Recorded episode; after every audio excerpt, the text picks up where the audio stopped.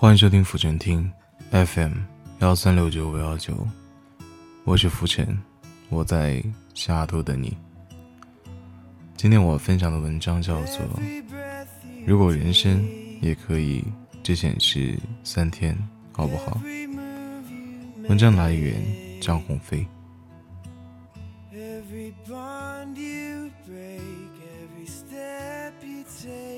最近大家对微信只显示三天朋友圈的功能争议挺多的。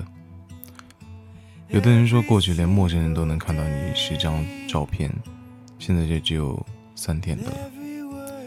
有的人更新的很勤快，点进去就能看见最新的动态；有的人更新不勤，点进去就只能看到一条冰冷的横线，显示朋友圈仅更新最近三天的内容。我们会想，那么我凭什么还加你？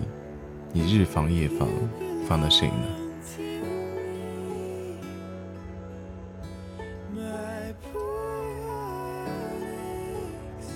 后来我想，为什么现在微信只显示三天这个功能呢？其实你们发现了吗？现在的微信的社交功能更加趋向于浅社交了。什么是浅社交？意思就是说。我们的微信好友再也不像过去的那样，好友列表里全是自己信任和走得亲近的人。现在有时候出去办点什么事，回来手机上就会多三四个好友，而这些人可能一辈子都不会再有交集了。其实这并不是最可怕的，最可怕的是，如果你碰巧是一个喜欢分享朋友圈的人。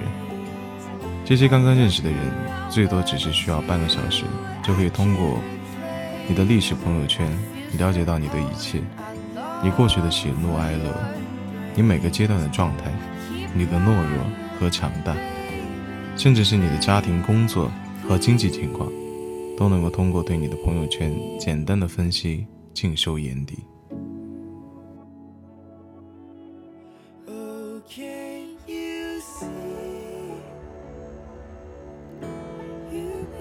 有的人说，你不想给别人看就别发啊，谁也没逼着你似的。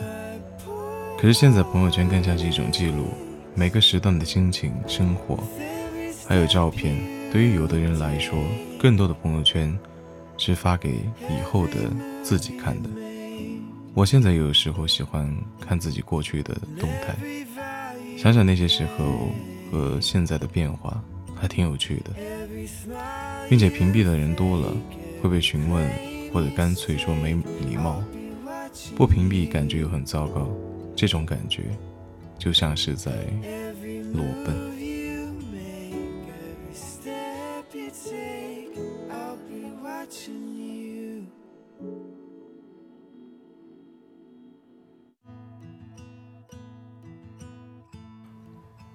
而我现在也设置成我的朋友圈对外显示。只有三天，因为我已经不止一次被人挖出过过去朋友圈里的只言片语，然后断章取义的发生在各种社交媒体上，有的是好的，有的是坏的，但那些只是代表那段时间里我的状态，并不是真正的我，并不是现在的我。所以我觉得只显示三天这个功能挺好的，它代表的是现在的我，最真实的我。甚至我觉得，如果人生只可以显示最近三天，那就更棒了。这让我想起另外一个故事。前几天我去朋友的公益演出，是宋冬野沉寂了快一年后复出的第一场演出。我站在二楼看到演出，听到他唱那首《斑马斑马》，唱到“斑马斑马，你不要睡着了，我要卖掉我的房子。”浪迹天涯，最后的浪迹天涯的突然那个高音，我实在忍不住了，禁不住潸然泪下。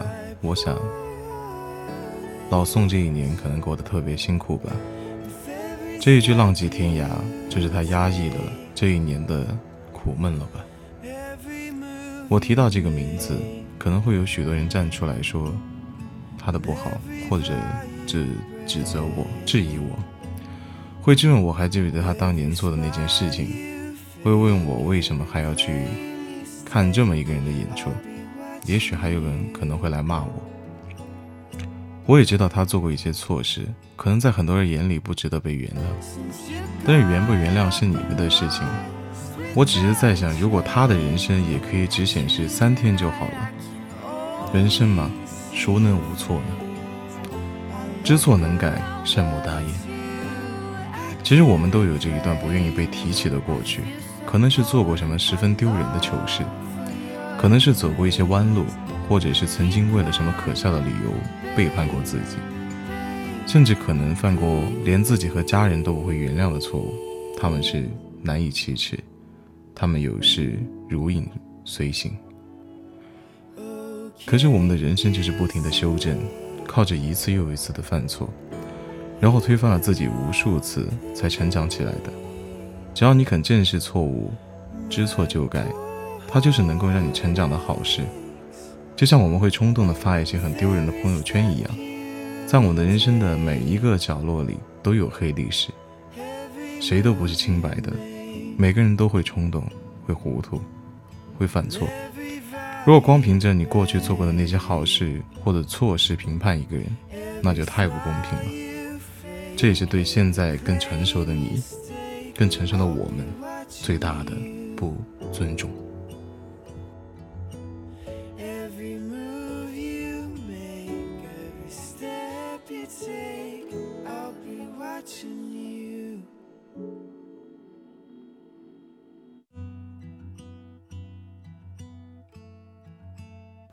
欢迎收听浮沉听 FM 幺三六九五幺九。其实我今天想表达的意思就是说，很多人喜欢用一次的错误去否定一个人的全部，所以我想，人生如果只能够显示最近的三天，也挺好的。就像朋友圈一样，这样就没有人知道你的过去，也没有人去猜测你的将来。他们看见的永远都是在前进中的我们，别人不会因为我们的过去的经历对我们妄加判断和胡乱猜测。你认识的也不是掺杂其他因素而最真实的我们，所以我觉得只显示三天背后的真正的意图是：谁不希望有个机会在大家眼里重新做人呢？做一个好人，小耳朵们。过去的就让它过去吧。我们可以回头看，但别看太远，因为没有人经得住这么仔细的看。这便是今天我要分享给你们的文章。如果人生也可以像朋友圈一样，只显示三天，好不好？文章来源张鸿飞。喜欢浮沉的，记得订阅浮沉，永不迷路。每天晚上，我们不见不散。不管多晚，我都会在西雅图等着你们。跟我的所有的小耳朵说